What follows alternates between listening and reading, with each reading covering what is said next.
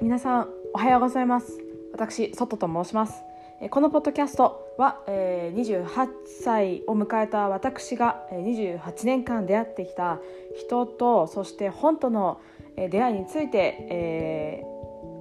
一生懸命シェアをしていくポッドキャストでございます。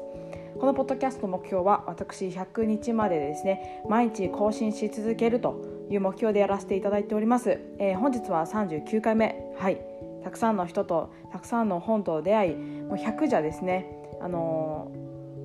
ー、もう抑えきれないほどのストーリーがたくさんあると思います。毎日毎日新しい人と出会いですね。そこから気づくこともあり、えー、学ぶこともありそして私のものにして行動できることがたくさんあると思いですね。まずはちょっと言葉にしてまとめてそして行動に移して自分をもっともっと成長させて、えー、素敵な40歳30を迎えたいと思います。はい。そうですね、えっと、私このポッドキャストを更新し続けておりましてやっぱりですねあの28年間思い返してまだまだまだまだ28年間でやることたくさんあるし、えー、これからこの先もっともっと長い道のりなのでえー、なんかこう28歳だからって言ってこう偉そうに何かを語るわけじゃないんですけどもやっぱり28年間こう出会ってきた方々とかあの私の前目の前に出てきたこう壁とかをですね思い返してきた時にやっぱりこう人とそして本との出会いですね。出会いにたくさん与えられたなというふうにあいうふうに私はそう思います。はい。やっぱりですね、えー、中学校の時の私と違いますし高校の時の私とは違う。どんどんどんどんこう変化してるんですよね。それってなんか私がこう変化したいなと思って変化し続けたわけじゃなくて自然とこう人と出会いですね。そしてあの大好きな本に出会いですね。ちょっとずつこういい意味で成長し続けているんじゃないかなというふうに思います。はい。前置きはこれぐらいとして、えー、本題に入らせていただきます。えー、私このポッドキャストでたくさんの人と本との出会いをさせ出会いについて、えー、話させていただいておりまして本日は何を話すかというとえー、っとですね私今もともと東京にずっと7年ほどですね、えー、住んでおりまして今ちょっとお仕事で岩手の方に来てるんですけども岩手の方に来てる間ですねやっぱりちょっと東京と違ってその忙しさを比べた時に、えー、かなりですね忙しくないんです。はい岩手はですねすごく、えー、空気感も人もめちゃくちゃゆっくりでこう私がなんかめちゃくちゃ速い人みたいな感じに見られちゃうほどですね。はい。岩手はうんすごくあ自然に大きな自然に恵まれた人たちがたくさんいますのでめちゃくちゃまったりしてる方が多いんですね。はい。で、えー、何を言いたいかというとやっぱその中でですねやっぱり自分自身もなんかこのこう人に影響このこの人に影響されたくないなと思いですね。やっぱりこう目指しているのはこうバリバリ仕事してですね元気で明るく何でもチャレンジするっていうのが私のモットーなんですけどもやっぱりちょっとそういった自分をですねあの周り今の周りの人に影響されないようにですねえっ、ー、と社外でですねやってるこうオンラインのセミナーとかにあの参加させていただいてるんですけどももちろんあれです。今、えっと、事前に言っとくと私は特にこうあの宗教何かの宗教をやってるわけではなく、えー、何かのこうネットワークビジネスをやっているわけではなく、えー、いろんなことにたくさんチャレンジをしております。ちょっとセミナーとかって聞くとなんか怪しいとかって、えー、思いがちだと思うんですけどもなんかあのたまたまちょっと友達に紹介された、えーと、韓国と日本の、えーと共同でやってるうん何ですかねあのセミナーがあるんですけどもそれに参加させていただいておりまして毎週あ週に2日あなんかちょっと1時間だけね参加させていただいてましてやっぱりそこその中でもすごいたくさん素敵な方々もいますしあなんかいろんな考え方にあのかなり刺激を受けております。で、えーと、昨日はですねあのたまたまですたまたまで昨日は、えー、そのセミナーが開催される日でございまして、えー、とてもこう奥深いですね話をされていたので、えー、私はそのセミナーでのですね人との出会いであ今ちょっとずつこうまた新しい自分に気づき始めている、えー、感じでございますんでちょっとここでシェアさせていただきます。はい、昨日のですねあのセミナーの、えーと、テーマとしては、えーと、宗教に関してお話をされていまして特にそのセミナーは何かの宗教に勧誘するセミナーでなくそもそも宗教って何かっていうことを話されておりました。はい。宗教のイメージと宗教の意味は何ですかと、まあ、ざっくりしたですねあ抽象的な質問をされていて私もイメージと意味って何だなんだろうってすごく頭をフル回転しておりました。でですね私にとってですよ。今は私にとって宗教のイメージっていうのは、えーと、洗脳洗脳を、えー、うん目に見えないものにを信じることうん争いとか想像力っていうイメージをしました。うん、でえ宗教の意味っていうのがうん不変な教科書不変な人生の教科書というふうに意味づけました。はいまあ、そう思えばなんか宗教人生絶対不変な人生、まあ、これを学べば成功する教科書みたいなあのなんかどこの宗教に所属するわけじゃないんですけど、まあ、その宗教、まあ、イコール聖書って意味ですかね聖書をイメージしたんですが、うん、聖書を、まあ、読めばそれまま実行して進めば人生誰でもうまくいくなというふうに感じました。特に私は宗教の聖書を読んだことはないんですけども、まあ、そういうふうにおっしゃそういうふうに私は思いました。でですねえっ、ー、とすごく奥深いなと奥深いなっていうか根本的な宗教の意味をですねその時教えていただいたんですけども宗教の本当の意味っていうのが宗教の宗のその感情を思い出すあの思いあのイメージしてほしいんですけども浮かむりに示すですね実はこう浮かむりっていうのは天を意味しているらしく、えー、下のその浮かむり外した部分は示すですねこれは天が示す教えという意味らしいです宗教は天が示す教えということです。はい、私たちはですね、えーと、学校に通って一般的な知識を学んできました。それは誰でも学ぶことです。一般的な、えー、生活していく上で大切な一般的な、えー、知識をそこで得ました。宗教っていうのはかなりあのレベルが高くこう目が目に見えないあものを伝えてくださるこう心のことだったりとかこう根本的な悩みって、えーと、誰かが修理できる話じゃないですかじゃじゃないじゃじゃないじゃないですかぱそういう悩みとかそういった何ですかねこう妬みとかそういう目に見えないものを軌道修正していくっていう教えだと思うんですね。っていうふうに、えー、おっしゃっておりまして、まあ、その私たち一般的な知識っていうのがまずベースであってまあ、その次にですねさらに、まあ、大学4年生ぐらいですかね、まあ、科学とか数学とかそういった、えーと、こうものがですね教えてくれることがあるじゃないですか。実験とかしてものがあそういうことなんだと。ものがですねこう何かに変わってあそういうことかというふうにあ物理的に、えー、教えて教え、うん、物理的に教えを学ぶっていうところもありますしその上にさらに哲学っていうのがあってそれはこう人があの教えてくれることでそう宗教っていうのはやっぱりその一番上に立っているこう神がですね教えてくれていることだというふうに意味づけておりました神が教えてくれていることはいでですねあの、まあ、宗教ってあ英語で言って religion っていうんですけど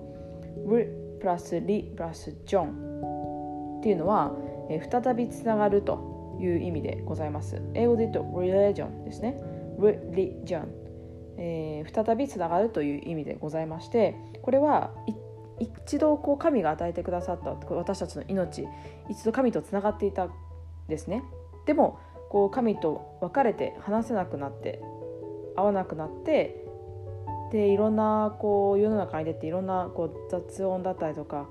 妬みだったりたくさんこう影響悪い影響を受けるじゃないですか。ただこう宗教っていうのは再びつながるって意味なんですけどこう宗教を学ぶことでまた再び神とつながって、え、我に戻るじゃないですけど本当の自分を、まあ、知るっていう意味だというふうに話しておりました。まあ、これを聞いた時にですね宗教って、まあ、洗脳とかあなんか言ってるかと思うんですけどもやっぱりなんか普通にこうちゃんと我に戻ってこういうふうに学んで考えた時に、まあ、神様っていうのは人としては存在しませんがやっぱりこう私の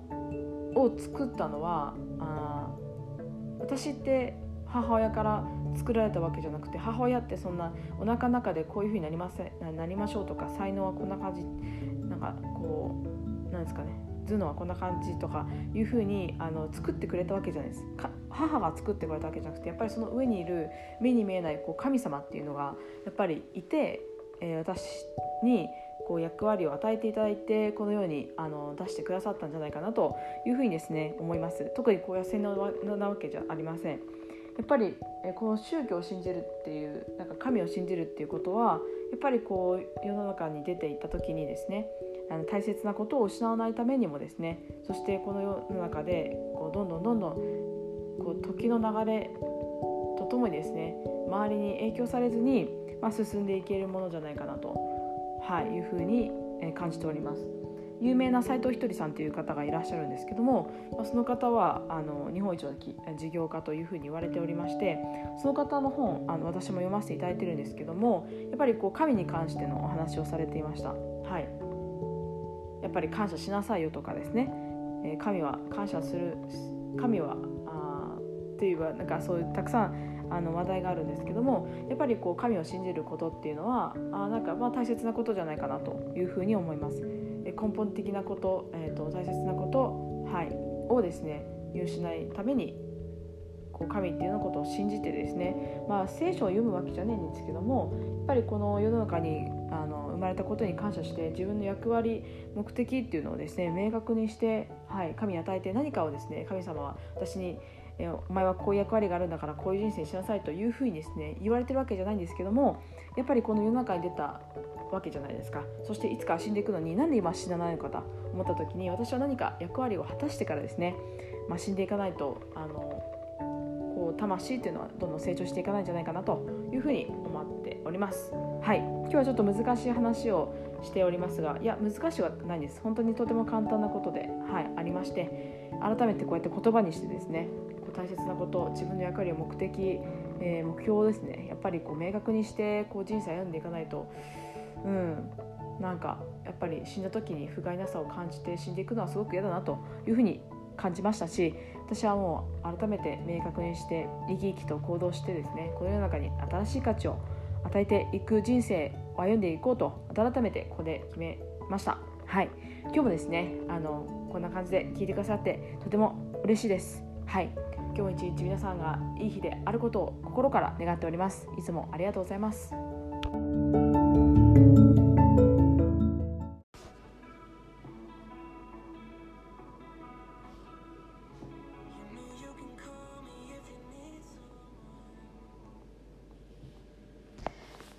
皆さんおはようございます、えー、28歳生まれました、えー、本日も始まりました。えー、と本日は40歳の28歳ということで40回目を迎えました。はい。まあ、ちょっと、えー、3週間ぐらいもしかしたら1ヶ月ぐらいお休みをしてしまいましたがまた本日から改めてですね、えー、このポッドキャストを100日まで、えー、続けます。はい。えっとそうですねちょっと今日は場所を変えて本日は草津に来ております。はい草津はですねどういうところかと申しますと標高1022メートル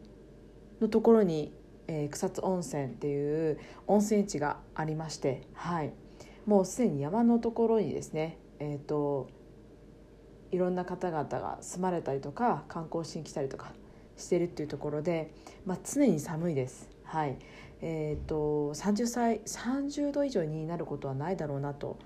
あいうふうに言われてるぐらいですね、えー、年中未休涼しい場所だというふうに言われております。はい。こういった場所で、えー、本日もポッドキャストを更新させていただいております。ちょっとここ最近そういったこう場所を変えたりとかあのまあ、仕事が変わったりとかということでですねあ言い訳になってしまうんであまり言いたくないですけどもちょっとポッドキャストをちょっとお休みさせていただいておりましたがやまた改めてですね私このポッドキャストやってる理由っていうのがやっぱりこう残り2年間あと30歳まで残り2年間ということで、えっと、やっぱりその30代と20代って大きな差があると思うんですけどもやっぱりどんな30歳になりたいかなと思った時に、えー、継続力のあってですね言ったことをやる自分こそがですね、えー、なりたい30代だというふうに思いこのポッドキャストを始めさせていただいたので、えー、と改めて原点に戻ってなぜこのポッドキャストをやってるかということですことをですね、えー、こう思い返した時にあやっぱりこう私はやる必要があるなというふうに、えー、気づき、えー、このポッドキャストをまた再開して、えー、40回目を迎えさせていただきました。残り60回。はい。年内にはちょっと、ま、終わりそうにはないんですけどもはい、このこのポッドキャストまた改めて今日からですね毎日更新して、はい、1月の10日11日までやり続けるというふうに決めました。はいそうこのポッドキャストはいつもですね私が28年間出会ってきた人と本との話をしていきますやはり自分の人生一人一人で変わってきたわけではなくやっぱり人との出会いとそして本との出会いで人生がガラッとえー、変わってきていると変わり続けているというふうに、えー、気づきましたので、えー、誰かから聞いた話ではなく、えー、これは私が体験してそして出会って本当に出会ってお話ししてきた人たちとそして本たちとの話をさせていただきます。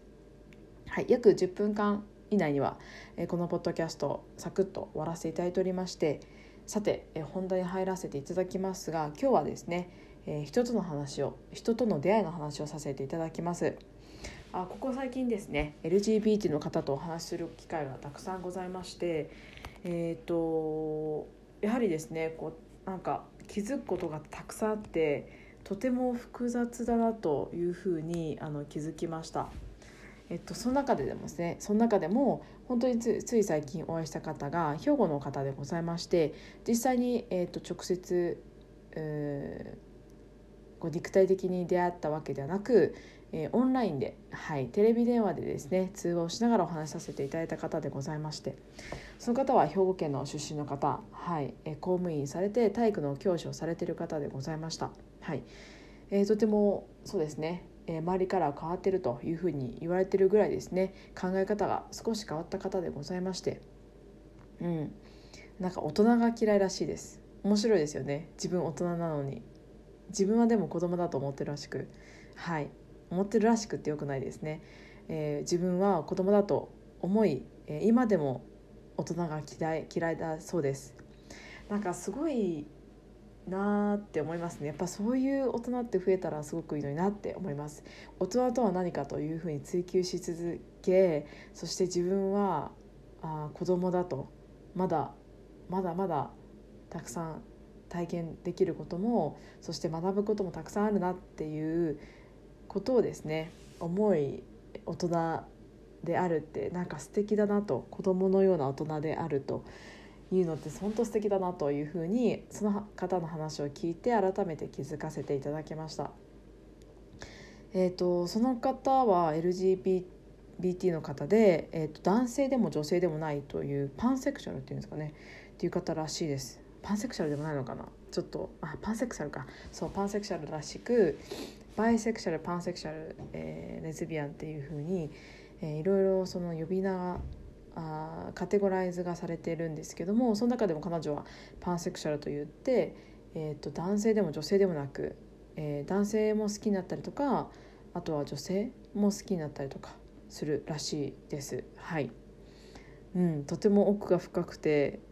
うんその方はたくさん学んできたらしいです。自分とは何かと。自分は女性の方を好きになったりとかあとはあ自分は本当に女性なのかとかいうふうに思うことがあったらしくて昔はとすごい悩んだらしいです。でも今はですねあのやっぱりそういう複雑化だったりとか本当にあのカテゴライズしても一人一人思いが違うなっていうことがどんどんどんどんあの分かってきたらしくですね。その方はうんと自分のことはなんかパンセクシャルですか？ですとかレズビアンですとかは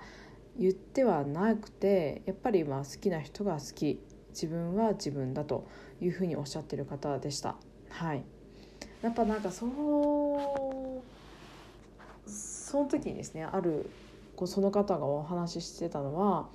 まあ、自分がそういう人だからそしてカテゴライするのもすごく複雑でいろいろ本当にタイプがあるから自分は会う方々その人のことを知るため知ろうとしているというふうにおっしゃってました。バイセカシバイセカシュバイセクシャルだったりとかレズビアンだった